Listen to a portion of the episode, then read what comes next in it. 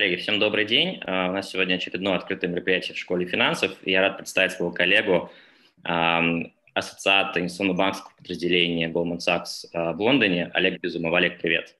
Привет. Всем привет, всем добрый день. И со мной также беседу сегодня от школы финансов будет вести Анастасия Григорьева. Настя, привет. Привет всем. А, Олег, переходя непосредственно к сегодняшней беседе, а, мы проводим цикл мероприятий, посвященный а, работе за рубежом, и как раз-таки пригласили сегодня тебя поделиться опытом, учитывая, что у тебя такой ну, нестандартный путь, то есть ты проучился в Москве, попал на совместную программу бакалавриата, проучился в магистратуре в Лондоне и теперь работаешь, собственно, в достаточно известном инвестиционном банке в лондонском подразделении. Поэтому, наверное, ну, мы с тобой последний раз виделись в феврале, еще до истории с локдауном, Хотел узнать, э, как вообще там, повлияла ситуация на твой образ жизни, на твою работу, как вообще твои ощущения в Лондоне, да, может быть, настроение по сравнению с тем, что ты видишь от своих коллег в Москве. Э, расскажи в целом свои впечатления. Ну, в целом, э, достаточно мы быстро перешли на работу из дома, и, в принципе, достаточно гладко это все прошло в плане того, что наш бизнес может спокойно работать из дома, и это, я думаю, было, а, в принципе, с одной стороны, сюрпризом для всех, с другой стороны, быстро все привыкли. И достаточно было активно, потому что изначально, естественно, многие клиенты хотят э, там, поднять денег, чтобы а, там, э, их проблемы с, ликвид, с ликвидностью э, разрешить. Вот, и только потом начались разговоры про более долгосрочные сделки M&A, например, и так далее. В принципе, плюсы есть, э, если исходить э, смотреть вообще на эту всю ситуацию, можно найти плюсы. Э, один из таких плюсов – это вот эта гибкость в плане того, что пока не обязательно ходить на работу, но хотя это приветствуется, вот, и можно совмещать какие-то дни ты находишься в офисе, какие дни ты работаешь из дома. А какие-то есть прогнозы? То есть э, ожидается, что это затянется, там уже до весны? То есть ну, какие-то, может быть, э, ужесточения по локдауну конкретно? То есть что-то обсуждается? Какие сейчас вообще настроения в Лондоне? Ну, все прогнозы строятся, исходя из того, из нескольких вещей. Там, первое, там, когда вакцину повсеместно будут э, применять, да, и там все банки строят прогнозы по этому поводу. Вот. С точки зрения как бы что, что будет происходить в плане а, работы и где это будет происходить. Э, скорее всего, мы все надеемся, что очень жестких э, мер по поводу локдауна, таких как были в начале э, года, скорее всего, эм, там правительство постарается избежать, но посмотрим. Вот. Трудно строить прогнозы, если а, если подытожить. Ну, у нас, мне кажется, похожая ситуация, что никто не хочет вводить ограничения, но все об этом думают так или иначе. Олег, давай тогда перейдем непосредственно к вопросам, которые мы получили от ребят э, к сегодняшней лекции. Наверное, первый блок, э, на который я бы хотел потратить сегодня больше времени, это твой опыт э, именно с точки зрения твоего образования.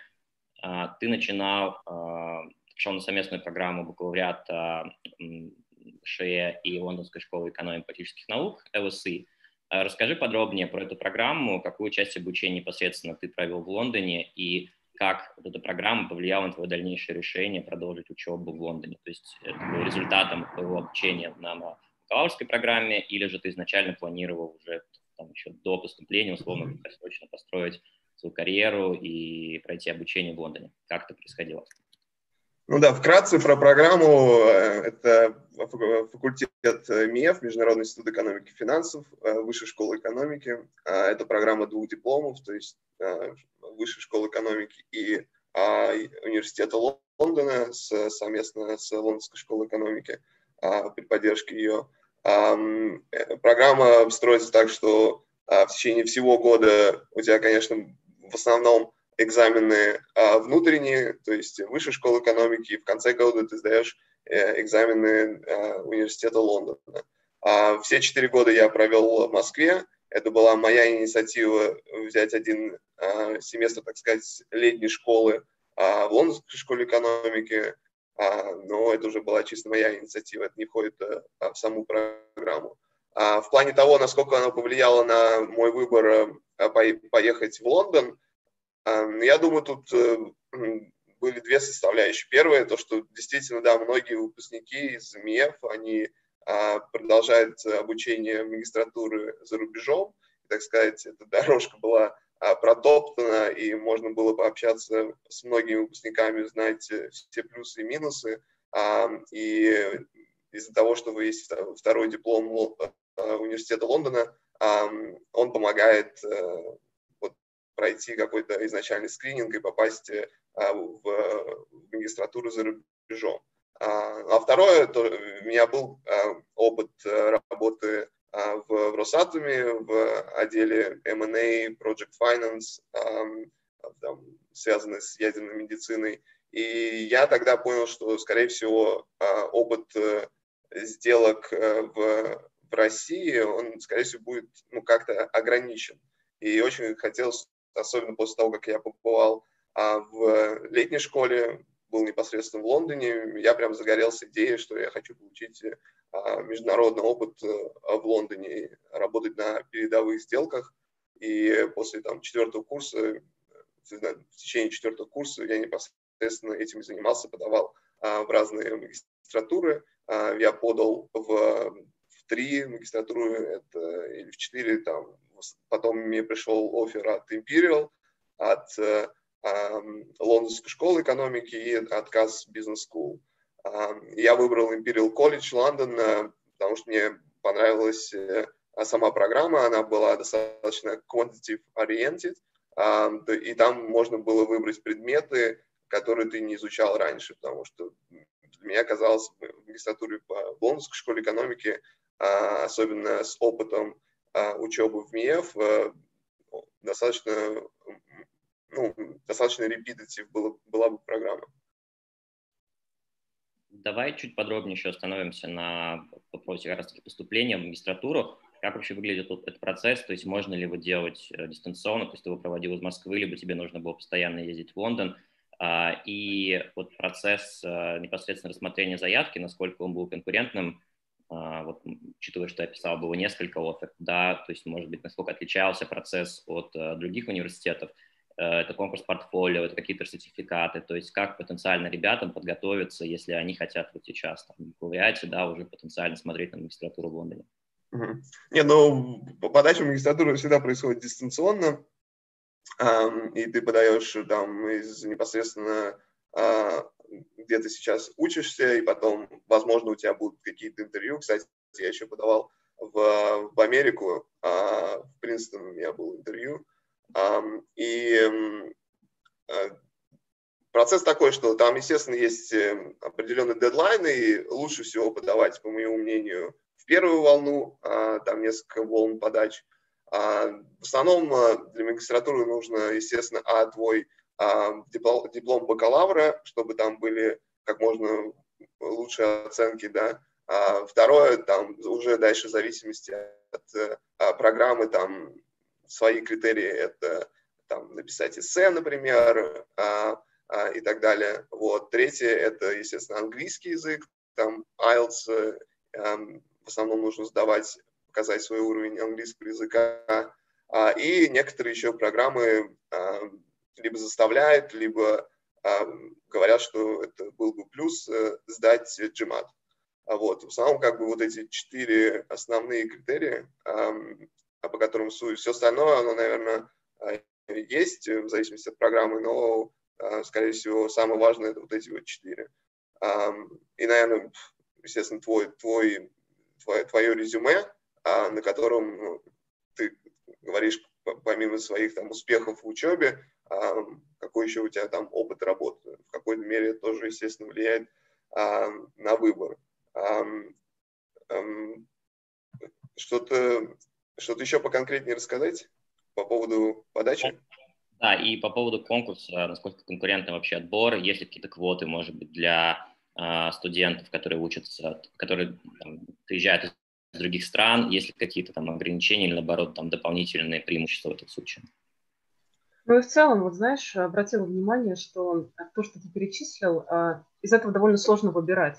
То есть э, довольно много ребят э, могут сдать IELTS, да, довольно много ребят э, имеют хорошие оценки в ВУЗе там в России, но все-таки вот как по твоему мнению, что является решающим фактором? То есть все-таки это резюме, да, в котором указано что-то, что может совершенно отличаться от всех других кандидатов? Ну, э, решающий фактор, ну, важный фактор я назвал, да, это, естественно, самое главное, это чтобы были высокие оценки на твоей бакалаврской программе, да, а, вот. А, какие-то дополнительные вот факторы, которые тебя отличают, естественно, это твое, да, это твое резюме, э, на котором э, люди могут видеть помимо там оценок, какая у тебя была история и так далее. Вот. В некоторых э, программах есть э, процесс отбора через интервью, и в котором тоже, опять же, кандидат может себя а, проявить, там, отвечать на вопросы в, в, как бы так сказать, live. Это, это первый там тоже вид оценки. И второе, там же при, в этом же интервью там пытаться дифференцировать себя по сравнению с другими кандидатами. Естественно, вот так сказать, что вот именно какой-то один фактор, он является решающим, трудно. А, я думаю, это все в совокупности, а, и совет мой был бы такой, что а, стараться, естественно, чтобы диплом был как можно свыше GPA, да, со средним баллом, это первое. Второе, да, там английский нужен, особенно если это будет э, интервью, здесь необходим хороший еще спикинг на английский, да, например, у меня в то время, например, э, я заметил, тогда его на таком уровне не было, как, например, у меня сейчас. Все равно, находясь как бы в Москве, даже если общаясь э, на английском языке и некоторые курсы брать на английском языке, разговорный все равно иногда отстает в среднем у а, российских э, учеников и студентов. То есть э, если видите, что в программе есть э, отбор через интервью, надо точно еще сфокусироваться на, на английском. И дополнительно какие-то факторы, ну, я, например, еще сдавал а, первый уровень CFA, еще когда был на, на четвертом курсе. А, опять же, это что-то дополнительное, что высветилось на резюме. И там, в основном, естественно, если подаваться на финансы, а, например, в Imperial, я думаю, они посмотрели на мой средний балл, который был высокий, посмотрели, что у меня был опыт э, в финансах, э, посмотрели, что там я сдал там английский, английский на таком-то уровне, я учился в МИЭФ, у меня был международный диплом, и, э, и там я сдал, например, CFA. И ну, также, скорее всего, я окей написал там свое эссе. Я думаю, вот в совокупности а, это и привело к тому, что мне там дали офер в Imperial, там был эссе и в кассе. Олег, вот еще спрашивают нас как раз в чате, а какая программа была в магистратуре э, в Imperial College? Какой, может быть, ты посоветуешь? А, в Imperial College у меня была программа, прям, она так называлась, Masters of Finance. Она там несколько есть э, программ в Imperial, одна, другая есть еще, еще более quantitative-oriented, там, риск менеджмент.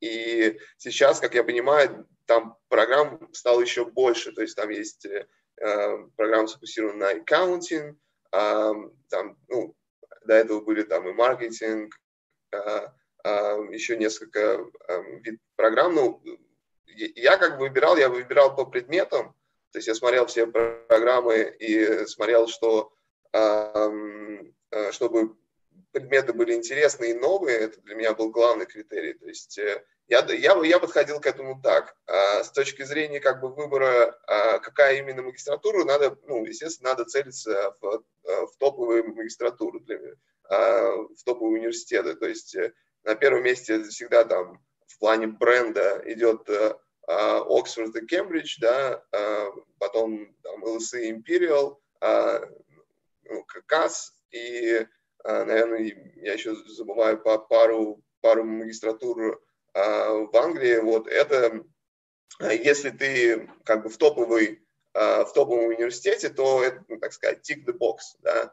Дальше все будет зависеть, там, если твой то твоя главная цель это попасть э, на работу, то все дальше будет зависеть от того, как ты а, будешь во, во время интервью а, проходить, да, там, и главное для тебя пройти этот начальный скрининг, чтобы ты был из топовой магистратуры. То есть у меня был, так сказать, decision 3 такое, что первое это там топовая магистратура, второе это если я поеду, и это все равно ну, относительно дорогое обучение, то я хотел, чтобы это было то, что, чтобы я еще что-то новое узнал. То есть с багажом знаний из, из МИЭФ там проходить то же самое в магистратуре только чисто из-за из бренда, для меня оказалось это нерационально. А вот поэтому я и выбрал там, так сказать, по Illumination оставался Imperial, у которых действительно были интересные предметы. Да, дальше там можно спорить, у кого там лучший бренд LSE, Oxbridge э, или Imperial, а, но, опять же, если ты пройдешь первый изначальный скрининг exercise в плане там доступа к, к, к лучшим работодателям, а все зависит от твоего нетворкинга и от того, как how you perform during the interview. Да. Um, мой подход к выбору магистратуры был такой. А, такой еще вопрос, Олег. С точки зрения структуры а, студентов, то есть как много вообще было там с тобой на курсе ребят из России, может быть, а, это один вопрос. И вот, например, из твоих а, однокурсников, кто учился на совместной программе бакалавриате, как много из них затем так же, как и ты, продолжили обучение в Лондоне? Насколько это был популярный путь для них среди студентов? Ну, в Imperial, в Imperial было 10-15 русскоговорящих из, из 100 плюс студентов, то есть э, достаточно большой процент. Э, в любой магистратуре очень много э, приезжает студентов из Азии, очень много приезжает студентов из России или приезжали, да, а это было еще, когда фунт был 50 рублей за фунт, да, то есть а тогда, по крайней мере, было достаточно много из России.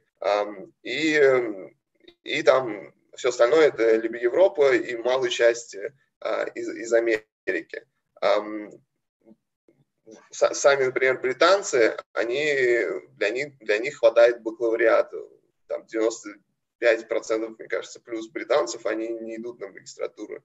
Они после бакалавриата там выходят, если им это действительно то, что им нравится делать, они идут дальше на работу.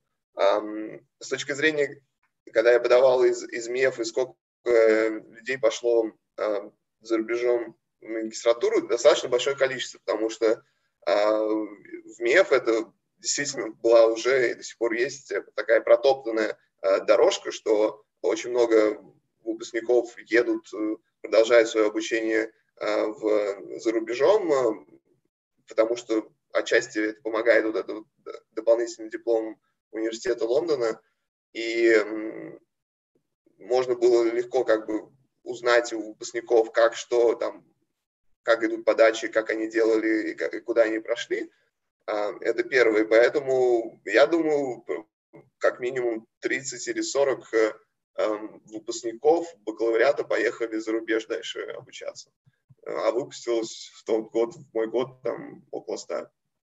То есть, ну, я думаю, половина точно поехала, даже, может, 50 человек. А может быть, ты с кем-то из них продолжаешь общение, там, пересекаешься, может, даже в работе? Какое-то есть взаимодействие команды выпускников э, такого курса, э, программы, вот уже непосредственно в Лондоне? Да, конечно, у нас есть определенный комьюнити, э, во-первых, выпускников МИЭФ в Лондоне, во-вторых, так сказать, Russian speaking community в Лондоне, те, те кто учился в этот год в магистратуре. Это, это общение продолжается, это как-то сплочает, что ли, когда ты, так сказать, в меньшинстве за, за рубежом. И помимо, ну, в этом, в своем маленьком, так сказать, circle, это действительно какой-то, так не то что критерий, а окей, ты просто знаешь, там, человек из, там, из такого-то университета в России, ты знаешь, что если он здесь работает в такой-то, в такой-то компании, ну, скорее всего, это очень интересный человек, с ним, с ним, с ним стоит пообщаться, и, и дальше продолжается общение, да. Угу. У нас еще один вопрос вот здесь появился в чате по поводу обучения. А, интересуется, насколько принципиально является ли программа очной или заочной, если вот мы говорим как раз-таки про получение а, мастерс а, в ЛСИ, например, насколько это может негативно повлиять в дальнейшем с точки зрения там, этапа скрининга для HR? Эм, заочным или очным. Я, я, кстати, не знаю, какие программы есть э, заочные, эм, поэтому не могу так э, сходу сравнить. Эм, как для, для, с точки зрения скрининга, ну, скорее всего, очные программы, ну, просто так, исходя из опыта, кто кто поступал, я вот не припомню, что вот кто-то э, поступал с э, заочной программы, вот, э, поэтому, скорее всего, очная э, это помогает, потому что, э, ну, как бы, когда ты учишься на очной программе, тебя, во-первых, э, э, это тебе какой-никакой надает э, network с, с тем, кто, кто учится, во-вторых, ты в это время находишься непосредственно а, в, э, там, в Лондоне. Сейчас, естественно, это во время ковида все эти программы, они, скорее всего, стали онлайн. Наверное, это намного труднее сейчас это делать, но когда программы были очные, ты в это время мог непосредственно разговаривать с, и расширять свой круг общения с, с возможными работодателями. И в этом и есть преимущество, находясь непосредственно а, в том месте, а, где ты хочешь получить работу, чтобы а, ты ходил на кофе, ты ходил общаться, ты ходил на все эти карьерные центры, чтобы потом тебя как бы заметили, чтобы ты прошел этот первый изначальный скрининг, и дальше, естественно, все будет зависеть от того, как, ты перформишь на интервью. То есть э, с точки зрения получения работы очень важно расширять свой круг общения, этот network, а, чтобы пройти этот, улучшить шанс пройти изначальный скрининг. Угу. И такой, наверное, тогда еще вопрос, часто завершающий, там, может первую часть вот дискуссии, посвященной обучению. А тебе как раз-таки удалось э, пройти образование и в России, и в Лондоне. На твой взгляд, то есть если мы там в сторону отложим вопрос того, что магистратура в Лондоне нужна, чтобы в дальнейшем строить карьеру там, именно с точки зрения, может быть, подходом к обучению, насколько, на твой взгляд, это существенная разница, и стоит ли именно ради знаний, например, поехать учиться в Лондон, или, в принципе, на твой взгляд, там, обучение в МЕФе, оно тоже на там, сопоставимом уровне сейчас находится? Ну, это очень хороший вопрос, очень философский такой. Э, но если рационально к нему подходить, э, зависит от твоих целей, опять же. А если цель, э, там, например, ты учишься в бакалавре, бакалавре в Москве, и если цель попасть, э, там, например, в Международный инвестиционный банк в Лондоне, да, у тебя, скорее всего, как минимум два пути. Первое – это постараться за время учебы в, бакалавре в Москве на первых, на вторых курсах получить хороший опыт на, на резюме, чтобы с этим опытом подавать на третьем курсе на стажировку в Лондоне, получить эту стажировку, пройти очень хорошо эту стажировку, чтобы тебе дали офер на full time после окончания твоего бакалавриата. Тогда в, в таком плане, тогда ты минуешь вот эту вот цепочку э, магистратуры, и э, ты непосредственно после окончания бакалавриата э, едешь в Лондон и начинаешь э, уже работать, э, например, в Международном инвестиционном банке.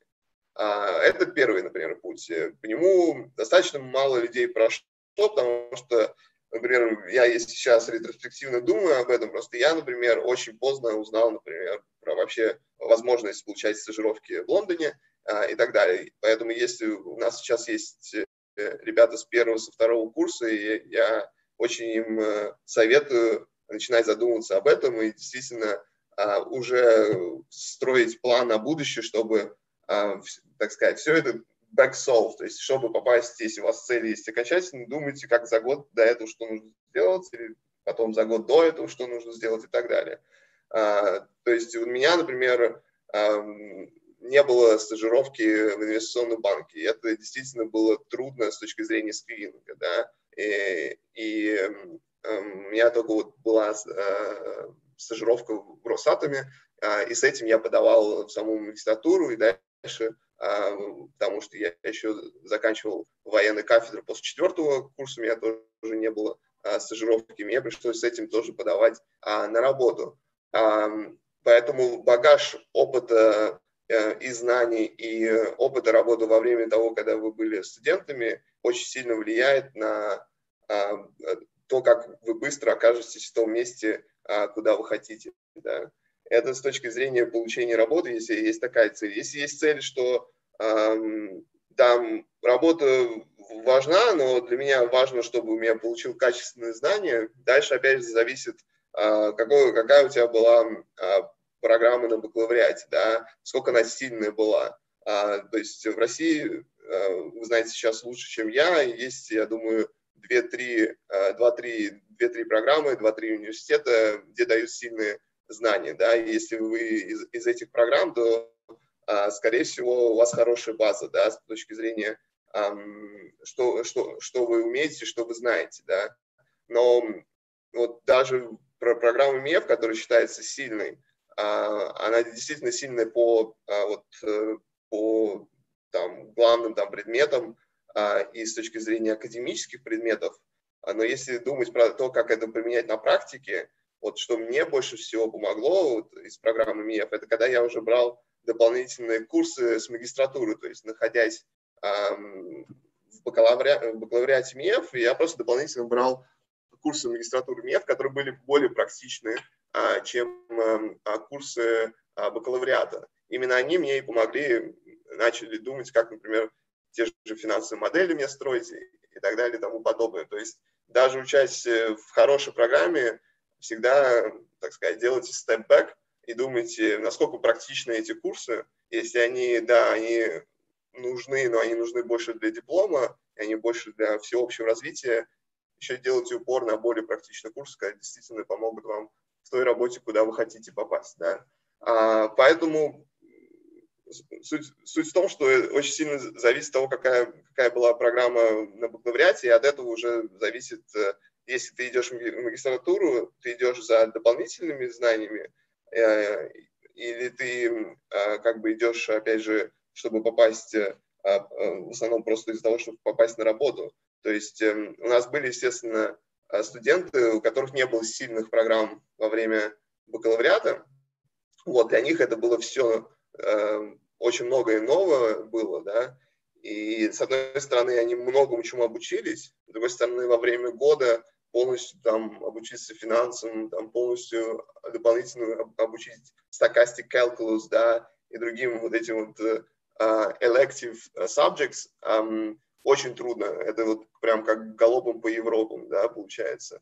Но если иначе, потому что тот, у кого была слабая программа во время бакалавриата, практически выбора не остается. Ну, надо в этот год как можно э, хорошо постараться, обучиться и уже с этим подаваться потом э, на работу. Вот. Я как бы сформулировал э, это так. То есть очень сильно зависит, когда, какая была программа. Дальше от ваших целей. Э, если цель э, получить работу и у вас пока не было опыта а в Лондоне, то ну, это действительно дополнительный плюс, но опять же никаких гарантий нет. Да. А, очень сильно все зависит, опять же, от вас, от вашего нетворк, а, какие вы пробивные и как вы действительно через свой нетворк э, получите работу там в Лондоне. Если, если ваша цель, там, например, идти на PhD, опять же, это абсолютно другой критерий выбора даже программы. То есть надо, скорее всего, а, не подавать даже в те места, которые я сейчас сказал, а, а зависит от того, какой, какой именно там вы предмет хотите более детально обучаться, от этого стоит исходить. Ежели там вы хотите в основном там обучиться точнее, учи, работать в России и, и дополнительный просто багаж знаний взять из-за рубежа. Но, но я думаю, что если у вас сильная программа в России, скорее всего, магистратура уже не обязательно за рубежом. Да. То есть дополнительно, зная мой бэкграунд, да, сейчас, если ретроспективно сказать, что мне магистратура дала, это вот, исходя из того, что я знал, что я иду за дополнительными какими-то предметами, да, ну, эти предметы я изучил, да, это действительно было для меня новое. Второе, я знал, что мне нужна была школа на, на резюме в, в Лондоне, чтобы попасть на работу. Опять же, я это получил. Но опять же, никаких не было гарантий, что я получу работу. И сейчас ретроспективно смотреть, окей, а эти знания, а, они все, все ли я их применяю на работу, да, если говорить про инвестиционный банк, это, ну, с, там, с точки зрения, например, M&A или, ну, или IBD, эм, здесь, ну, достаточно специфичный такой скилл-сет, эм, для которых там, например, тебе не нужно знать эконометрику хорошо, которую мы очень сильно э, делали в бакалавре и на бакалавриате, и в, э, в Imperial.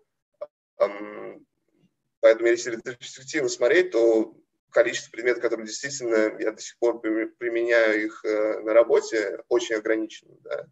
Но что мне дало еще дополнительно, что магистратура дало, это вот этот вот а, кругозор а, на рынок финансов. То есть, когда я учился в бакалавриате, я знал только, на, например, о двух топовых а, вариантов развития карьеры. Это там консалтинг или IBD. Да. Когда я переехал в Лондон, здесь я для себя открыл а, мир финансов, что есть и asset managers, есть hedge funds, есть private equity и так далее и тому подобное. И я тогда очень был заинтересован практически всем, я хотел все рассмотреть и много куда подавал, и может из-за этого я изначально, ну, мы потом об этом дальше обсудим, я изначально попал в asset management компанию Natmec, и только потом я попал в инвестиционный банк, а, но именно вот этот вот э, кругозор и а, понимание, что мир финансов, он а, достаточно огромен и, очень широк,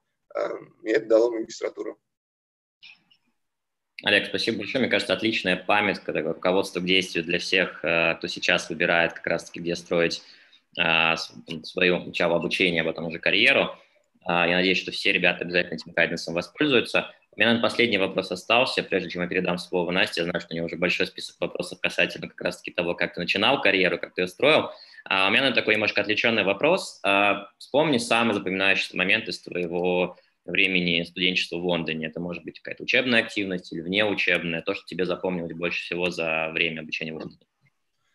Ну, так сходу, мне, конечно, запомнился, сам Imperial College London находится в очень эм, интересном месте, в очень красивом месте в Лондоне, это между Hyde Park э, и South Kensington, а там рядом Natural History Museum, а, это просто действительно очень красивый, э, очень красивый район, э, там же находится Royal Albert Hall, это очень известный концертный зал, где происходят эм, в основном там симфонические а, оркестры, но и многие а, известные музыканты там выступали. И для меня, конечно, запомнился сам а, выпускной, который там через год после окончания программы был в самом Royal Albert Hall. Это, туда приехали и родители мои, и на тот момент э, моя девушка, которая сейчас моя жена, и э, просто эта сама атмосфера была уникальной. Мне это больше всего запомнилось. Спасибо, Олег. Давай поговорим про твой карьерный путь. А, вот почему ты решил именно работать в Лондоне? То есть подавался ли ты еще в какие-то города? А, ну, понятно, что в Лондоне тебе, конечно, очень понравилось, так как ты там учился, с этим связано много теплых воспоминаний, но я думаю, все равно возможностей было много. Угу. Ну, хороший вопрос. Э, опять же, это в основном из-за того, что я когда в 2010 году был э, в летней школе, я действительно, можно сказать, влюбился в Лондоне, захотел здесь э, в первую очередь обучиться на магистратуре, а вторую, вторую получить там, full-time работу в финансах и работать на международных сделках. Для меня это была такая идея. Да. Во время уже подачи на четвертом курсе я еще выбирал там, попробовать в, Америке магистратуру, но в Америке магистратуру не так сильно развиты, потому что у них немножко разная система, то есть они фокусируются на, а, там, на бакалавриат, дальше люди получают двух-трехлетний опыт работы, идут на MBA, и потом уже там, жизнь начинается, они идут дальше на full-time работу а после этого. Там немножко другая специфика. То есть, э, исходя из этого, так э, я и попал в Лондон а, на обучение. Но дальше, дальше уже был выбор относительно прост. Если ты э, потратил столько времени и денег на э, магистратуру в Лондоне, то ты хочешь э, здесь э, получить работу. Да? И меня э, в тот, в тот год я уже никуда больше не подавал, э, только хотел попасть э, на работу в Лондоне. Может быть, у меня было пару а, интервью на стажировку в Москве за это время, но основная единственная цель там это, это была это, это был Лондон. Я ответил на, на твой вопрос. Да, я думаю, что да. А, тогда такой вопрос. Как ты вообще искал вакансию в Лондоне? Ну, я думаю, отчасти это было связано там, с сетью какой-то знакомств, да, которые могли mm-hmm. сказать, куда можно податься сейчас. Но наверняка есть еще какие-то популярные сайты, а, которые, на которых можно посмотреть, там, какие есть текущие возможности. Чем в целом отличается процесс отбора а, в Лондоне от того, что опыт у тебя был в России? Хороший вопрос. Э, но в целом, просуммировав, первое, я подал более, больше ста мест. Эм, ребята, те, кто вот Э, поедете э, обучаться или сейчас отсюда э, подаете дистанционно, это действительно numbers gain, то есть не стоит никогда отчаиваться, подав там даже 50 раз, что у вас пришло 50 реджектов, это все через это проходят, абсолютно ничего в этой проблеме нет, должно наоборот вас больше мотивировать, больше закалять и, и так сказать, пробиваться локтями и, и получить э, то, что вы хотите, да, достичь своей цели, там, получить, э, получить там, либо стажировку, либо full time. Э, это вот с точки зрения чисел, да, то есть действительно надо в очень много количества мест, как можно больше подаваться, да. И все, с кем я общался, кто здесь получил работу, это, они все через это прошли, все подали там больше 50-100 заявок и так далее. Второе, просто надеяться, естественно, на сайт – на сайты там международных банков или а, каких-то инвестиционных компаний и так далее. А, просто на них именно надеяться, не стоит. Второе, надо еще дополнительно развивать свой а, круг общения, чтобы пройти изначальный скрининг, да, чтобы вас люди знали, чтобы вы как-то им запомнились, понравились и так далее, что помогло бы пройти там этот изначальный скрининг. А, дальше, как вы после того, как вы прошли изначальный скрининг, все остальное действительно, несмотря кого вы там не знали и так далее, все зависит от того, как вы перформите на интервью а, и как вы себя проявите. А, и здесь мой совет такой, что первое, ну, действительно, вот это очень, очень легко сказать, но волноваться вообще не стоит, э, потому что вы идете к своей цели, все, что вы делаете, а, это идет все к лучшему, поэтому проявите просто себя, да, это первое. А, второе, естественно, это подготовка, общаться с людьми, которые это прошли, а делать э, со студентами, с кем вы сейчас общаетесь, это мог интервью и так далее, действительно быть готовыми. В первую очередь это ваша история, ваше резюме. В принципе, любой работодатель должен следить, как ваша вся история э, пришла к тому, что вы сейчас здесь хотите прийти и хотите работать в этом месте, да, а, у вас должна быть эта линия а, в вашей истории, а, которую вы рассказываете во время интервью.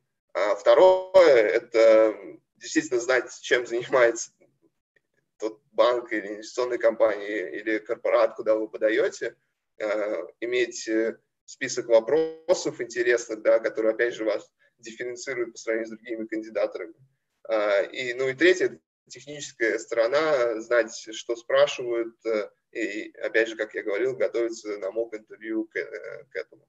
Это в процесс отбора. С точки зрения сайтов, ну, первое, если мы говорим про международные банки, то есть еще, например, если у вас программа начинается в сентябре, еще летом надо точно знать, какие все дедлайны, сделать Excel-табличку, а, куда вы подаетесь, и еще к концу там, августа, начала сентября это подать. Потому что я сделал эту ошибку, естественно, я приехал там в конец августа, а, потратил полмесяца просто, чтобы найти квартиру, а, там был не, под, не до подачи, и я подал, наверное, только к, к концу октября, начало ноября, что было очень поздно, потому что многие assessment центры, они проходят в сентябре, в октябре, а, поэтому это действительно, опять же, надо просто заранее это продумать.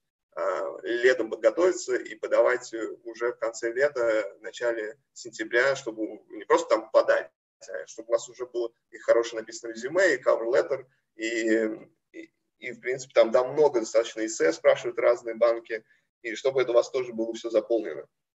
Вот, это с точки зрения как бы сайтов, это первый, просто все сайты, там, например, инвестиционный банк пройти и знать там все дедлайны э, и что нужно там заполнить. А, второе, с точки зрения вакансий, ну, во-первых, у вас будет, э, каждый, если вы учитесь в какой-то программе там в Лондоне, у вас будет э, карьерный центр, э, который будет предлагать дополнительные вакансии, то есть это, это там. А, третий, ну, есть сайт, но он, скорее всего, больше работает не для студентов, а для уже кто uh, experienced, uh, experienced worker, это сайт eFinancial Careers. Um, там можно посмотреть, ну, может быть, там для студентов что-то что-то выскакивает. Но остальные сайты очень легко как бы прогуглить, но, скорее всего, там, если вы целитесь на финансы, это в основном просто в первую очередь самим сделать список компаний, куда вы хотите попасть, да, это вам, во-первых, полезно с точки зрения саморазвития, чтобы знать а, э, секторы и, и рынок, да. А, во-вторых, вы сами будете контролировать свой процесс, вы знаете, какие там дедлайны, а, вы сами будете готовы, а не как бы надеяться на вакансию, которая придет или не придет на каком-то сайте. То есть мой подход был такой, он был поздно. Вот ты сказал, что а, у тебя была стратегия да, подавать большое количество мест. А, и понятное дело, что использовал ты ее именно в Лондоне, возможно, ввиду того, что там просто большое количество возможностей. То есть и компаний, куда можно пойти, и фондов, и всего. Но вот мог бы ты сказать, что эта стратегия хороша в России, потому что у меня есть некое сомнение, что такие люди могут ну, как-то себе там, попортить репутацию, скажем так, ну, если они там заваливаются везде, потому что у нас меньше мест в который можно пойти?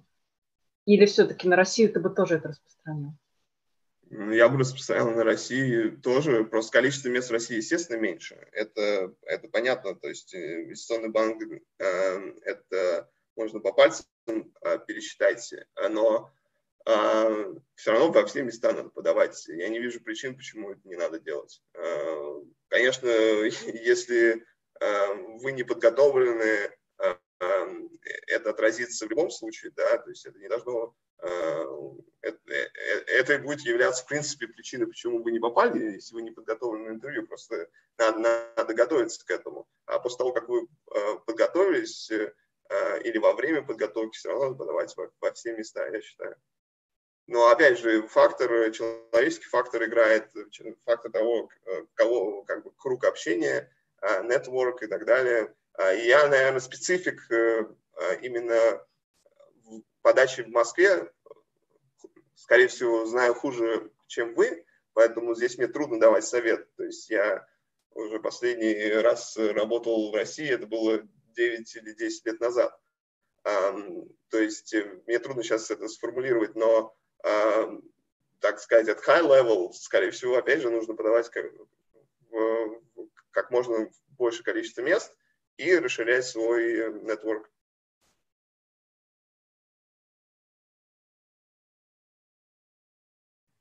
Вот э, когда ты э, пытался попасть на какое-то место работы, да, там, в Англии, а, насколько много вопросов было по поводу Росатома, да, то есть что этот что это за место, а, как вообще работодатели реагировали на вот это твое место работы, как ты это преподносил? Ну, так как у меня не было ничего другого, кроме как э, я еще в, в Самаре работал э, в, в отделе продаж, э, я, у меня не было ничего другого, мне, мне надо было с этим подаваться. То есть э, вопрос был дальше, э, как ты это продашь. Э, я как бы продавал то, что я действительно было, я там строил финансовые модели, я работал над там, передовой сделкой, был Philips Росатом, впервые там Росатом заключил э, контракт в, в ядерной медицине с международным э, инвестором или компаньоном, и была поставка томографов по ядерной медицине. Я говорил что я уже применял эти навыки финансового моделирования на стажировке. Да.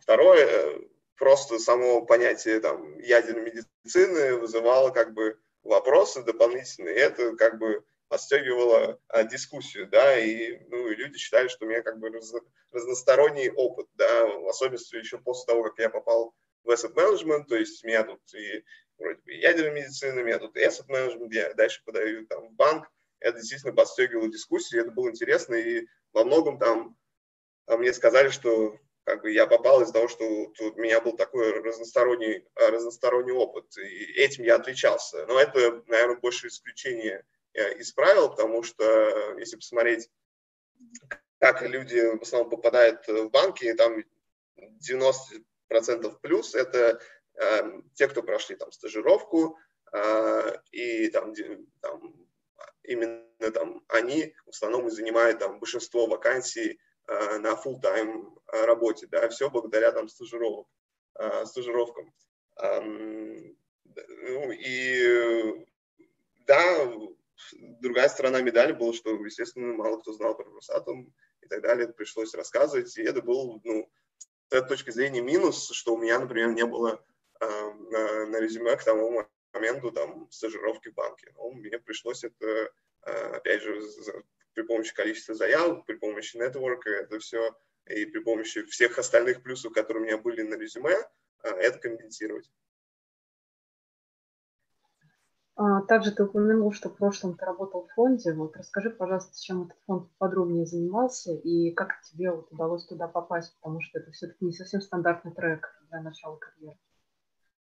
Да, это фонд называется NatMeg, это больше asset management компания, чем фонд. А, они управляют сейчас на данный момент э, несколько миллиардов а, долларов под управлением у них. Э, они инвестируют retail money, то есть не институтов, э, деньги не институтов, а физических лиц, в, в ETFs, то есть в Exchange Traded Funds.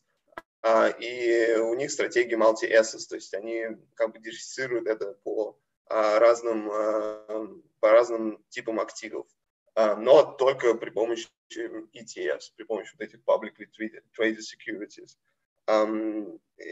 Компания, э, то есть главный дифференциатор этой компании был то, что а, это а, а, она действительно предлагала очень низкие costs, а, то есть по сравнению там, с, со стандартом 1 плюс 20 или 2 плюс 20 там, во всех индустриях. Здесь они меньше процента брали от, и до сих пор берут от э, AUM.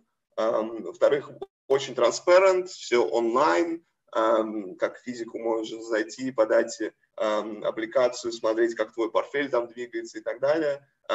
Все очень транспарент было, это у них тоже была главная дифференциация.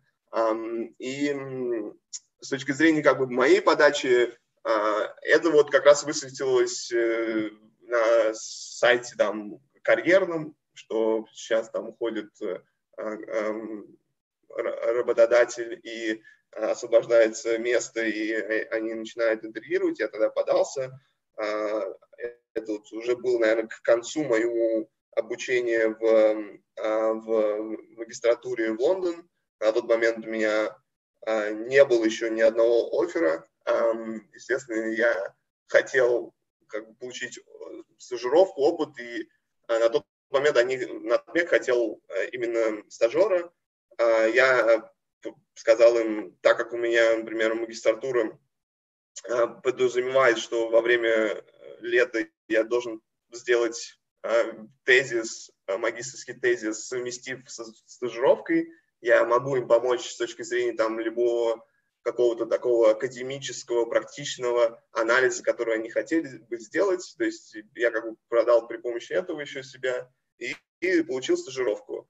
А, еще, да, кстати, дополнительный плюс вот э, моей магистратуры в, Imperial а, был в том, что так как программа была 12-месячная, то есть за 9 месяцев ты обучаешься на курсах, а потом 2-3 месяца дается на написание магистрского тезиса, когда тебе дают визу на полтора года, и у меня вот было дополнительно как бы время до моего окончания визы, на которую я мог работать как только что э, выпустившийся студент, или вообще я еще тогда был студентом, я совмещал и как бы написание тезиса и работу в Натмеге, вот, но вот этот дополнительный, э, так сказать, буфер в моей визе в сравнении там со студентами в ЛСИ, у которых этого не было, а, он мне помог как бы найти стажировку в, в Лондоне просто э, из-за этих legal как бы um, requirements.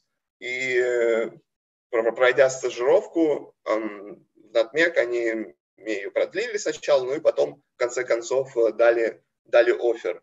Но это было действительно в последний момент, я там уже подходил, мне кажется, к Новому году, я не понимал, в какой стране я дальше буду там оставаться в Англии или, или э, уезжать обратно в Россию. Мне они дали там в последний момент офер, я благодаря этому получил там рабочую визу и остался, да.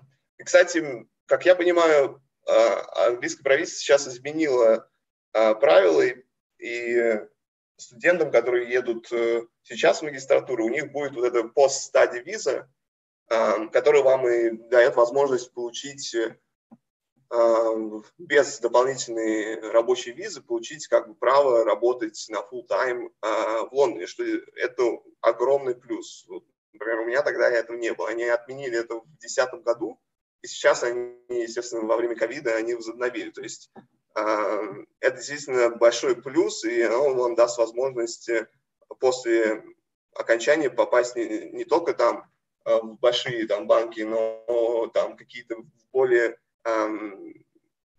ну, по размеру более маленькие места, но которые могут быть более интересными. И э, просто у вас обхват работодателей будет намного выше, чем у меня был, когда, и, когда учился я. Ну, вот так вот это по поводу Натмега, я бы так это э, просуммировал. Угу. А почему ты все-таки после него потом решил не продолжить э, свою карьеру в asset менеджмент индустрии, а пойти уже в банк? Ну, опять же, там было меньше как бы выбора, как бы меньше было э, supply, больше было с точки зрения, что я хотел э, остаться, э, остаться в Лондоне, и э, я просто так, в тот момент я не знал, там мне продлят эм, визу, не продлят э, в там, этот надмег. А, я в это время, естественно, просто подавал, в, опять же, подавал в банки в разные места. Ну и так получилось, что у меня э, появились интервью в Goldman, а я их начал там, например, в октябре, в ноябре. Эм, в декабре мне дал надмег Э, визу, меня возобновились потом интервью Goldman в марте, в апреле и в мае мне дали офер. И вот, меня, меня так сложилось. То есть у меня больше был прагматичный подход с точки зрения, а, я просто хочу э, работу в финансах в Лондоне получить а, full time. Это была моя первая, первоначальная цель. А, ну а второй дальше как бы по возможности там, в том месте, где мне было бы интересно. Опять же, возвращаясь к тому, что во время магистратуры у меня был открыт кругозор на различные места финансов, поэтому мне было абсолютно так же интересно работать в asset management, как и а, там в банке. Для меня это было как бы а, с, точки зрения интереса достаточно а, одинаково, то есть а, именно как бы я понимал, что это разные навыки, да, но точки зрения интереса мне было интересно и то, и другое тоже. А, вот, как-то так. То есть э, просто пришлось подавать в разные места, и получилось э, получить э, этот офер. Но на момент, когда у тебя уже была виза, соответственно, можно было немного расслабиться и подумать, куда ты хочешь все-таки больше из тех мест. Было ли сложно делать вот этот выбор? Потому что наверняка же был не только Goldman, а еще какие-то банки. Ну, тогда как бы, когда я получил уже э, work visa, э, я, я даже не думал, что там я пройду потом э, эти все последние собеседования э, в Goldman. Я фокусировался просто на свою работу, потому что мне это действительно было интересно и на Меге. На работа достаточно была аналитическая, потому что тогда я использовал еще э, кодинг, то есть я делал э, анализ там в MATLAB, в Bar Square и так далее. И это именно была работа такого портфельного аналитика. Э, она была очень аналитичной. Э, и в этом, в этом плане она мне нравилась. Плюс тогда Натмек очень там, сильно развивался. Там, это, на тот момент, когда я подавался, это было больше как стартап, но уже такой established стартап. И надо было очень много что делать. То есть у тебя была роль не только это, но и в других э, частях бизнеса тоже. А, вот, поэтому я в этом плане, я больше даже сфокусировался на мою изначальную работу, то есть продолжать работать над МЕК, а дальше я смотрел, окей, меня идут, меня зовут дальше там на интервью в Goldman, ну, я схожу, посмотрю, что из этого сходит, то есть я сделаю максимальное из этого, и уже дальше на момент, а, как бы, когда мне дали офер, я как бы оценил плюсы и минусы, решил, что я пойду вот э, в, Goldman, вот в команду VCM. Какие качества помогли тебе попасть в? А, к чему ты готовился? Что было самым сложным? И когда ты уже непосредственно начал работать, что вот, какие выводы ты для себя сделал? Какие качества были важны? Ну, качество, я думаю, здесь опять же все в совокупности. Я бы не назвал какого-то одного качества. То есть э, первое на моем резюме, как я раньше упомянул, было интересно то, что у меня было Э, достаточно разносторонний, э, разносторонний опыт, то есть э, как я работал в Москве там в том же Росатоме, в Натмеге я делал портфельную аналитику, во время там, там учебы в Imperial и в МИЭФ я строил финансовые модели LBO и так далее, и я делал CFA, два уровня я сделал на тот момент, и там спорт э, и так далее. То есть это все в совокупности как бы было просто интересно про это, естественно, поговорить. Вторые как бы навыки, то, что, ну, так как я подавал, например, в, в Capital Markets команду, естественно, мое просто, моя любовь к финансовым рынкам, это был, огром, был огромный плюс. Я этим занимался в Надмеге, я про это рассказывал на интервью Goldman, то есть я знал Э, что сейчас происходит на рынках, э, на, именно на рынках публичных активов, да, какие были основные тенденции, что привело к тому, где мы сейчас находимся и так далее. Это я был, мог спокойно об этом говорить. Ну и третье, это, естественно, мой багаж э, с стажировки еще в Москве про финансовое моделирование. И в, в МИЭФ, и в, в Imperial, когда я моделировал финансовые модели там. Э, Все про это я тоже мог рассказывать, какие-то технические вопросы эм, про это говорил. То есть э, в совокупности это помогло, да. Но опять же, у меня вот, э, у меня трек, он немножко, наверное, эм, исходит из основных правил, потому что в основном, если, в основном, как я говорю, 90% плюс там кандидатов попадает через стажировки, и потом а, а, получают там full-time позиции, если они хорошо себя проявили на стажировке.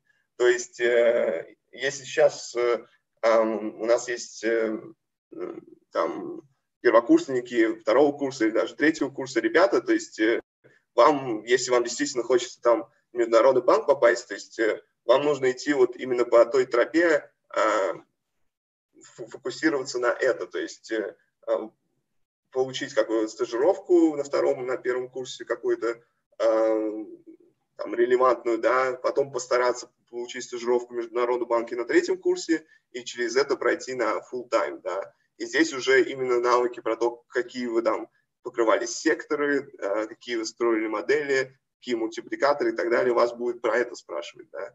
А здесь немножко вот э, больше специфика такая в основном. У меня же было больше, я бы сказал, исключение из правил. А в Goldman Sachs с какими uh, emerging markets чаще всего приходилось работать? Еще раз, в чем вопрос? А, ну вот географически с какими а, развивающимися рынками чаще а. всего а. приходилось работать? Да, но у нас команда покрывала, сейчас покрывает это emerging markets в EMEA, то есть э, это огромное покрытие, на самом деле, это Центральная Восточная Европа, э, это Россия, э, СНГ, Турция, Ближний Восток, Африка, Южная Африка. То есть вот это все огромное покрытие, это все было на одну команду там из 6-7 человек. И с точки зрения моего опыта, ну, я, я первые три года работаю в Голбане, работал в команде ECM Emerging Markets, и то есть я там э, работал над IPO в, в Южной Африке, мы залистили компанию, называется Discam а, Farmer Retailer, потом работал над там, IPO в России, Детский мир, тогда это было, так сказать, открытие заново российского а, рынка ECM после всех событий 2014 года. Работал над там, rights issue в, в, в Польше, было что-то на Ближнем Востоке, то есть действительно было очень большое покрытие. Да. Даже если не все сделки получилось сделать в каждом из регионов, но с точки зрения так сказать, client coverage, pitching и так далее, покрывали абсолютно, абсолютно все, все рынки там. Олег, давай тогда переключимся на твое текущее место работы. Да, ты сейчас mm-hmm. работаешь э, на позиции associate в инвестиционно-банковском департаменте, покрываешь сектор природных ресурсов. А вот у нас на прошлой неделе как раз выступал Коля Скибневский, достаточно подробно рассказал про то, как проходила ротация из регионального офиса в Лондон. А было бы интересно еще узнать, как выглядит процесс ротации, уже находясь в Лондоне, да, то есть как в этом случае отличается процесс и какие для тебя были опции, почему ты сделал выбор именно в пользу Natural Resources? Я где-то на втором или третьем э, году моей работы в Goldman э, я осознал, ну, работая в, в команде ECM Emerging Markets, я осознал, что да, я люблю финансовые рынки для меня было не новое, да, поэтому я изначально и подавался на Capital Markets позицию, но мне не, хватало дополнительной аналитики, которую э, я любил во время учебы, и тем более в Натмеге. Э, это мне, в первую очередь, не хватало. Во-вторых, мне не хватало вот этого стратегического мышления, э, как корпораты, компании думают про э, свой выбор, да, там, пойти, что делать там со своей стратегией, эм, там, эм, продолжать рост органически или, или делать там M&A. Дальше, как им э, лучше поступить э, своим capital structure, да, э, делать debt issuance, делать там equity issuance, что именно, какие инструменты из этого делать, да, и так далее и тому подобное, да. Вот этих, э, как бы, вот этого стратегический, э, strategic tree of decisions, um, этого не хватало в, в команде 7, потому что там ты фокусируешься именно как на продукт, на equity. Да. Дальше с точки зрения, и это, это была моя главная мотивация, вот эти две составляющие, почему я хотел а, попасть э, в, в отраслевую команду или, э, как Голдман называет, Classic IBD. Дальше с точки зрения именно какой команды я попаду, то есть э, здесь больше сыграла роль, какими сделками я работал во время там, моего опыта в, в. То есть э, я работал либо на ритейл, либо на Nature Resources. То есть Nature Resources мы тогда сделали re-IPO uh, Polis, um, наша золотодобывающая компания, uh, пару там accelerated book build offerings для майнинг компаний в, в, в России, и еще несколько, пару проектов э, в Э, в Nature Resources отрасли. И для меня это было как бы естественным, что я а, работал с людьми из, из команды Nature Resources, э, и у меня был багаж знаний, э, и благодаря этому э, я и попал как бы во время ротация именно в Nature Resources. То есть пришлось пройти раунды э, интервью. Э, я подал первый раз на втором курсе, э, курсе, втором году обучения, на втором году работы в, в. И сначала у меня было интервью в ритейл-команду, и я не, не прошел. Э, и потом еще раз подал там на, на третьем э, году э, работы, и тогда был, был интервью с Nature Resources командой, и и тогда я прошел, и мне, мне дали офер а, в эту команду. То есть процесс был такой. Но с точки зрения ротации а, в Голдмане, там это только работает для тех, э, ну, для тех сотрудников, которые хорошо себя продемонстрировали в текущей команде, да, то есть это uh, you have to be a good performer, right, um, um, to be eligible for rotation. Это первое, то есть um, если ты плохо себя проявил, uh, какие-то навыки, uh, плохо себя проявил в, в, твой, в твоей текущей команде, тебя, тебе не дадут возможность для ротации. Ну а второе, на тот момент, когда я подавал, это еще не было, так сказать, а, обязательным для всех. Через год после моей подачи это сделали по, по, по всему банку обязательным требованием, что эм, нужно эм, junior analyst, uh, associates uh, to go for rotation.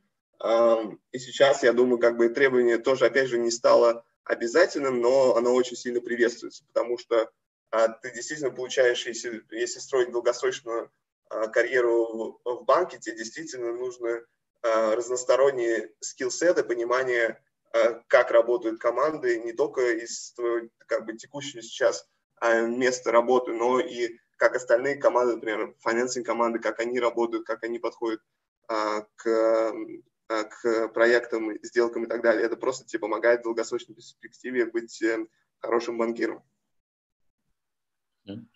точки зрения структуры команды, потому что есть такое распространенное мнение, что как раз-таки э, ребята, которые, допустим, учились ну, родом из России, да, они чаще всего попадают в команду Nature Resources просто потому, что особенность национальной экономики и фокус на природных ресурсах, он дает какую-то дополнительную экспертизу, и поэтому чаще всего как раз-таки э, ребята из России попадают в команду Nature Resources. Насколько это правда в случае Голдмана, а, и если у тебя какой-то дополнительный отраслевой фокус или, может быть, coverage по клиентам внутри, если какая-то такая разбивка внутри команды?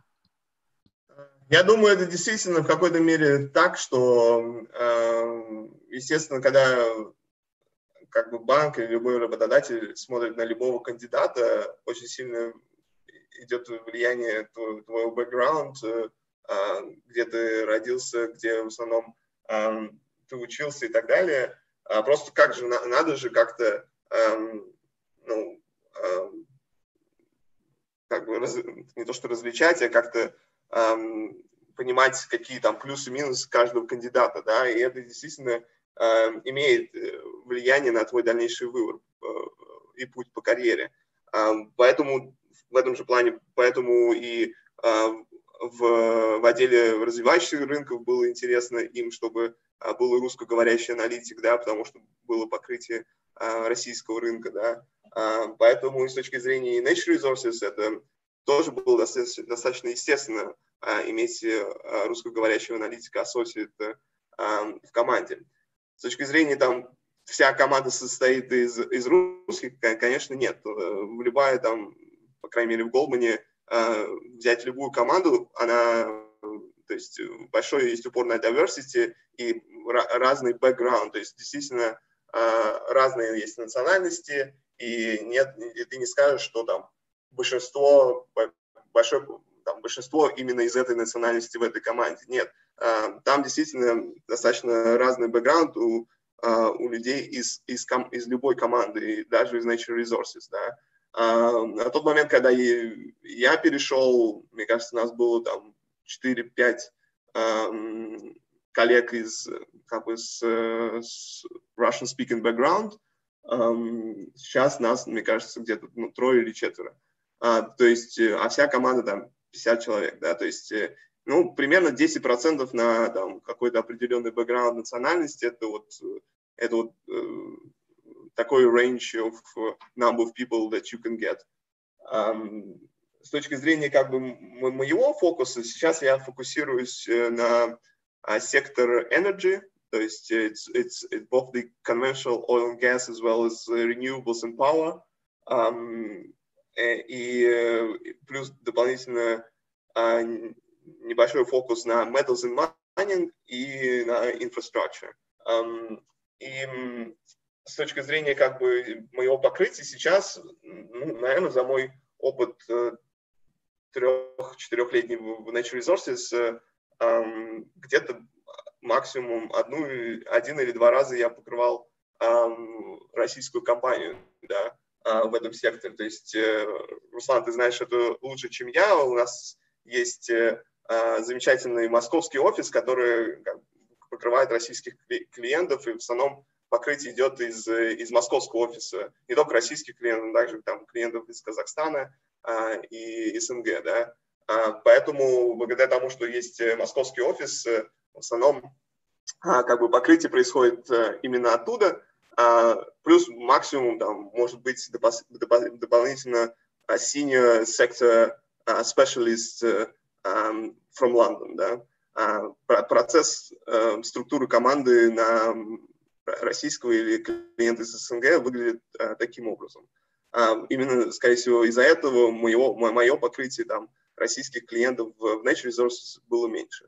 Но я очень много покрывал российские компании, когда я был там а, в ECM команде, да, потому что ну, продуктовые команды все в основном сидят в Лондоне, но сейчас они начинают там распространяться там по э, локально там а после там Брекзита а, есть тенденция, что а, люди переезжают там во Франкфурт, э, в Милан, в Париж, э, в Nordic countries и так далее. Как-то так, если посуммировать. Ты упомянул, что сейчас фокусирован на Energy, но фактически у тебя это был новый сектор, да, до этого ты ни разу не работал. Насколько вообще тяжело было адаптироваться в команде в первое время и как ты развивал свои знания фактически с нуля, да, вот э, как, какими источниками ты пользовался для того, чтобы лучше узнать о секторе Energy? Хороший вопрос. Э, ну, в первую очередь, э, ты общаешься с коллегами, да, ты узнаешь от них, какие нужны правильные источники, ты смотришь э, э, все э, вот эти pitch books, materials that the team prepared before you joined, да, это все, все можно посмотреть on the common drive. Дальше один из других эм, интересных источников это так называемые primers, то есть research analysts, they prepare primer reports какие-то из них, там, 100 страниц э, включают в себя, да, на какой-то определенный сектор. То есть там секторальный такой репорт, так сказать, one-on-one, а, как сектор работает, какие главные игроки, каким мультипликатором они там торгуются и так далее и тому подобное. Да. Это мне очень помогло. То есть, например, э, есть замечательный репорт, э, там, Deutsche, Deutsche Bank по поводу Oil and Gas там в 2013 году написал, я до сих пор всем тем, кто э, новые приходят в нашу команду, я там э, рекомендую там, по почитать, да, э, это э, через это, ну, как бы ты, э, ты можешь, э, по крайней мере, ознакомиться, какие там основные э, компоненты э, про, про сектор, да. Дальше, ну, структура работы, это же не только вот знать э, сектор, да, технические вопросы. В любом случае, там, любой банкир, он, скорее всего, меньше знает, чем любой а, специалист из именно конкретной индустрии, да, по поводу а, той или иной индустрии. Больше мы как бы знаем все самое главное про, про эту индустрию, да, но вот именно какие-то технические, очень технические моменты, а, это помогает там на каком-то проекте, сделке, это уже больше помогает нам technical advisors, да, а, есть определенные third-party consultants, которые тебе напишут а, репорт по какой-то геологии и так далее, и благодаря этому ты там сформулируешь опять мнение, что самое главное, плюсы и минусы какого-то актива, да.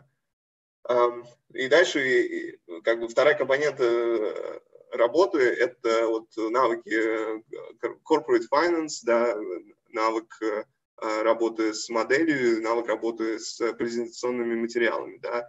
И, ну, последнее, то есть презентационные материалы, у меня навык был огромный, да, это не было никакой проблемы.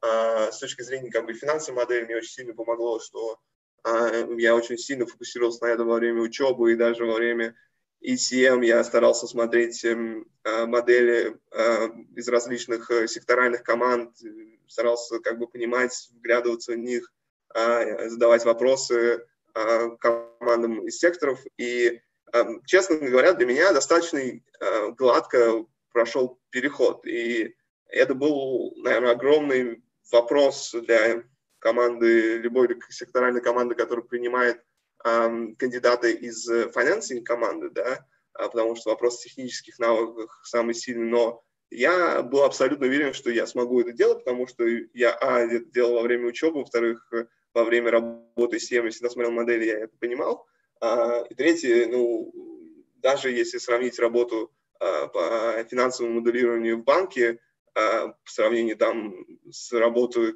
коудинг в, в, а, в asset management, в портфельном менеджменте, там, если это абсолютно разные навыки, естественно, но аналитически намного сильнее, например, это тот же кодинг, да, а, то есть для меня было абсолютно, абсолютно понимание, и я был очень уверен, что я просто с этим справлюсь.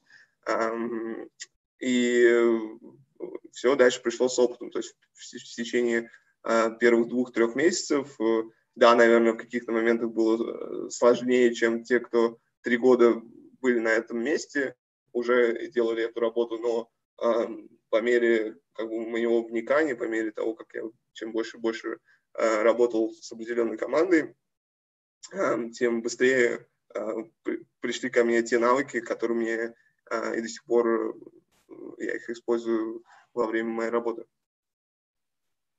Продолжая разговор про, про сектор Energy, я так понимаю, сейчас у тебя уже сформировалось какое-то свое видение на сектор, а, исходя из накопленного опыта. Как ты видишь перспективы сектора, может быть, какие-то тренды последних лет, а, на которые ты обратил внимание в ходе работы? Ну, это действительно очень правильный вопрос, Руслан, потому что э, сектор Energy сейчас э, проходит transformational, uh, it's just a transformational stage. Like, I'm sure everyone heard about energy transition, да, то есть переход от использования углеводородов для, к возобновляемым ресурсам. А сейчас это идет огромная тенденция в, в основном в Европе, Посмотрим, как пройдут э, выборы в Америке, может быть, и Америка дальше присоединится к этому. Э, действительно, сейчас э, уникальное время для, для, для сектора Energy.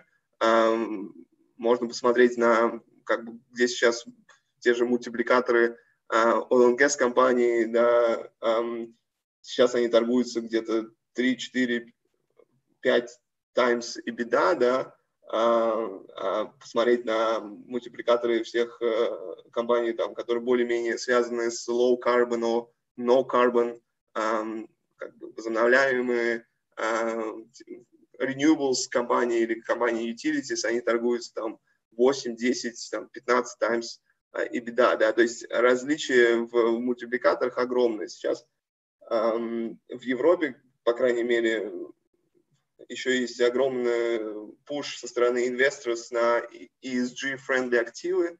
А, то есть, э, поясню для тех, кто, может, не знает, среди студентов ESG – это Environmental, Social and Governance. Um, this is like criteria that set by um, uh, big institutions, big public um, asset asset managers, how they uh, rank uh, various uh, companies. Um, and uh, the more ESG friendly uh, assets and companies they uh, get at the moment slightly higher multiple compared to less ESG friendly companies, all other things equal. Um, и это действительно огромный вопрос для компании Oil and Gas, что, что сейчас им делать.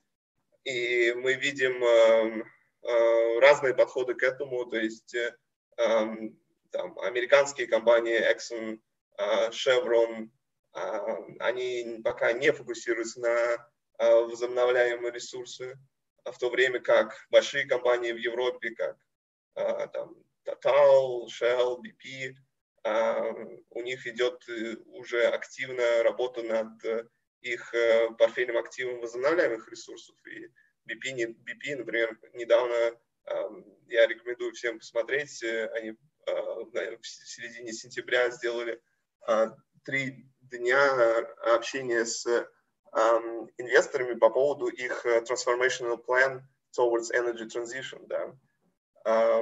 И это действительно интересное время, потому что что действительно нужно сейчас ОНГ компаниям делать? С одной стороны, у них весь skill set а, в том, что они делали там сто лет до этого, то есть э, добыча полезных ископаемых. С другой стороны, а, и правительство, и все инвесторы диктуют тому, что э, you just э, pollute uh, uh, emissions into the atmosphere, uh, you're not ESG friendly, и так далее, поэтому у них очень низкие мультипликаторы. Есть э, уникальные прецеденты, как, например, Orsted, может, кто слышал про эту передовую компанию, Renewables компанию, она какое-то время была абсолютно oil and gas компанией. Она называлась Dong, и они, they spun off uh, the oil and gas business and decided to focus on offshore energy Uh, and after whatever, like it has been 10 years or so, uh, they now trade at, at very high multiple, like towards 16 times. And it used to be on gas company. Uh, и да, посмотрим, что произойдет. Это действительно очень интересно.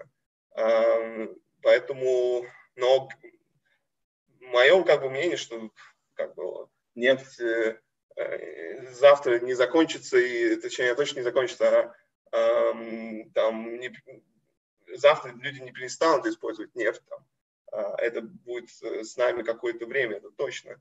Газ будет э, такой intermediate э, product before we get to full focus on renewables, да, то есть какое-то время мы еще будем очень сильно а, зависеть от газа. А, и renewables активы, они хотя они очень сильно развиваются, они до сих пор где-то 10-15% от energy demand, то есть это до сих пор еще достаточно низкий процент, то есть еще все впереди, там, все эти а, цели для правительства, для компаний, там, 30-е, 50 50-е годы, это все еще 20-30 лет впереди.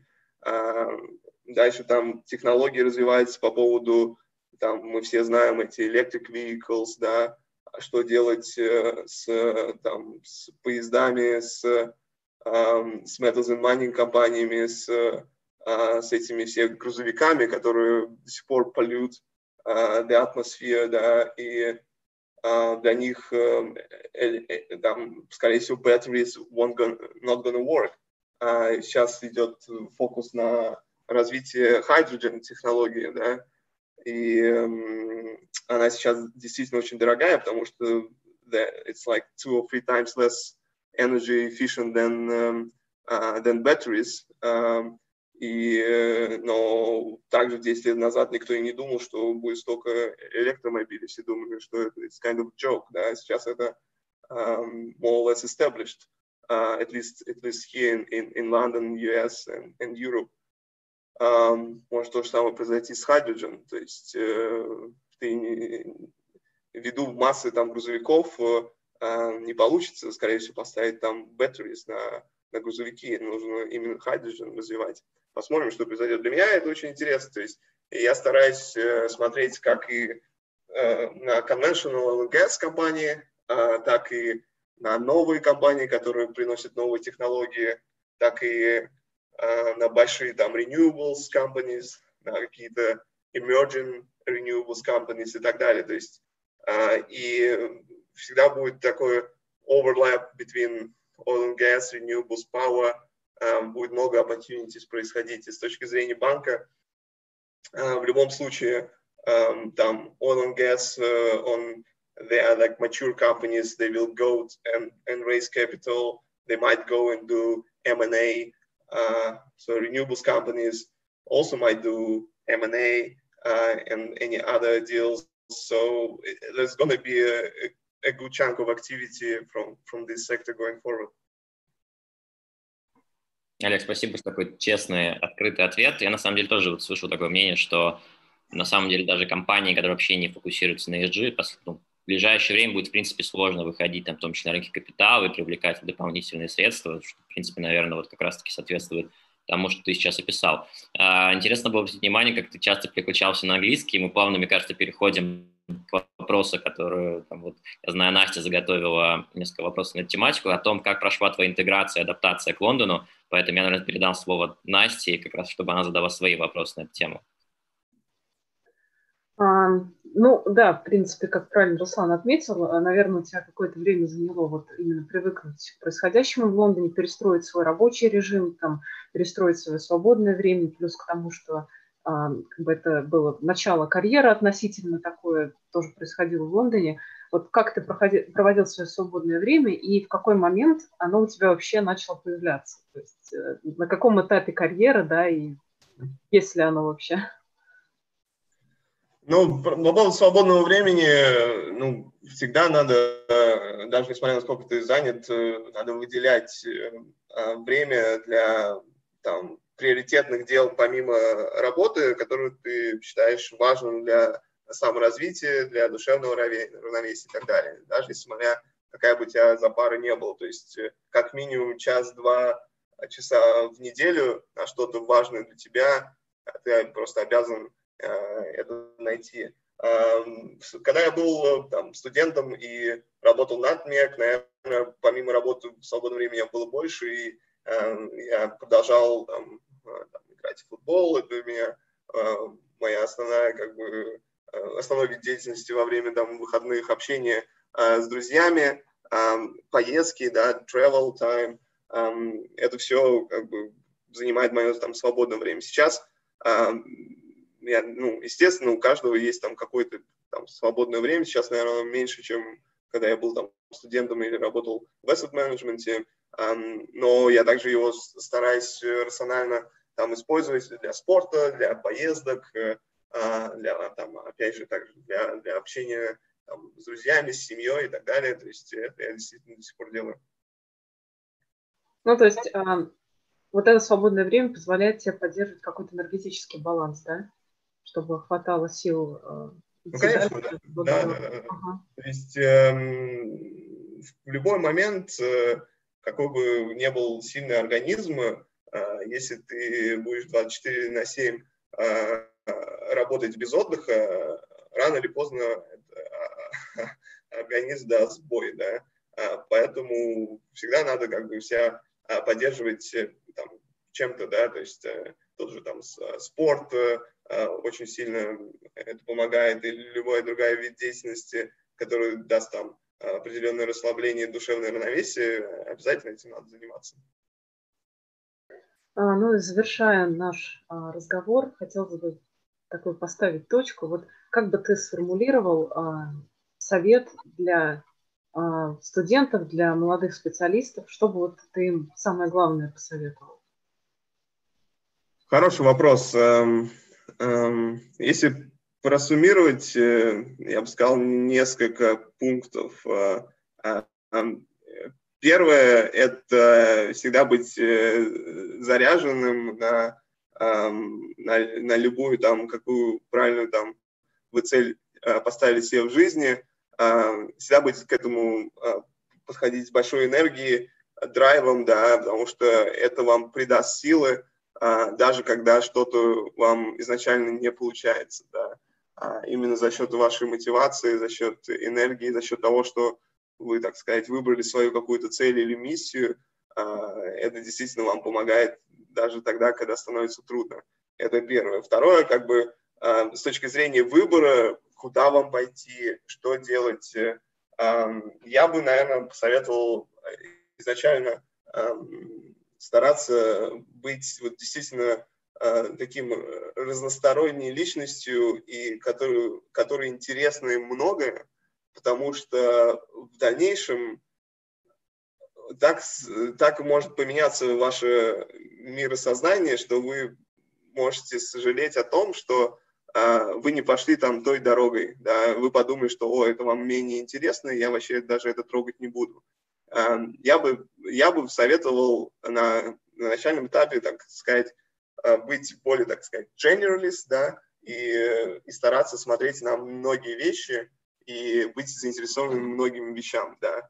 Есть, конечно, в любом случае от любого действия есть определенная цена, и как видите в моей там, в моем опыте, именно из-за того, что я там старался быть э, таким разносторонним и э, смотреть на разные вещи, может быть, изначально я не сразу и попал, например, сейчас, где, где я работаю, да, а, вот, но жизнь, она, скорее всего, долгая штука, э, какой-то делается вот именно спринт, именно на какие-то а, малые промежутки времени, а, и смотреть узко и специфично на какую-то только одну отрасль, а, наверное, в долгосрочной перспективе может быть э, неправильно, да, вот. Э, но по мере того, как вы развиваетесь и вы сначала покрываете многое, в любой момент, э, скорее всего, вы придете к тому, что надо будет фокусироваться на какую-то именно отрасль, на какую-то именно вид деятельности, потому что дальше уже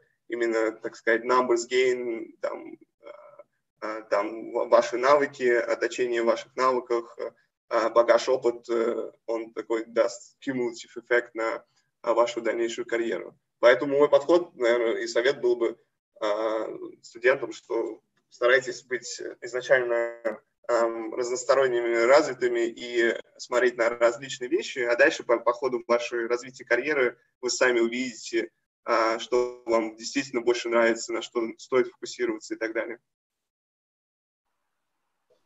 Олег, спасибо большое. Получился, мне кажется, очень интересный разговор у нас. Я думаю, пример твоего карьерного пути будет как интересен, так и а, будет являться примером для многих молодых специалистов определенно. Спасибо вам. А, спасибо всем студентам а, за ваше время и всем большой удачи. Да, Олег, спасибо тебе. Будем надеяться, что кто-то из сегодняшних слушателей в ближайшее время окажется стажером потенциальным в твоей команде. Будем это надеяться. Хорошо.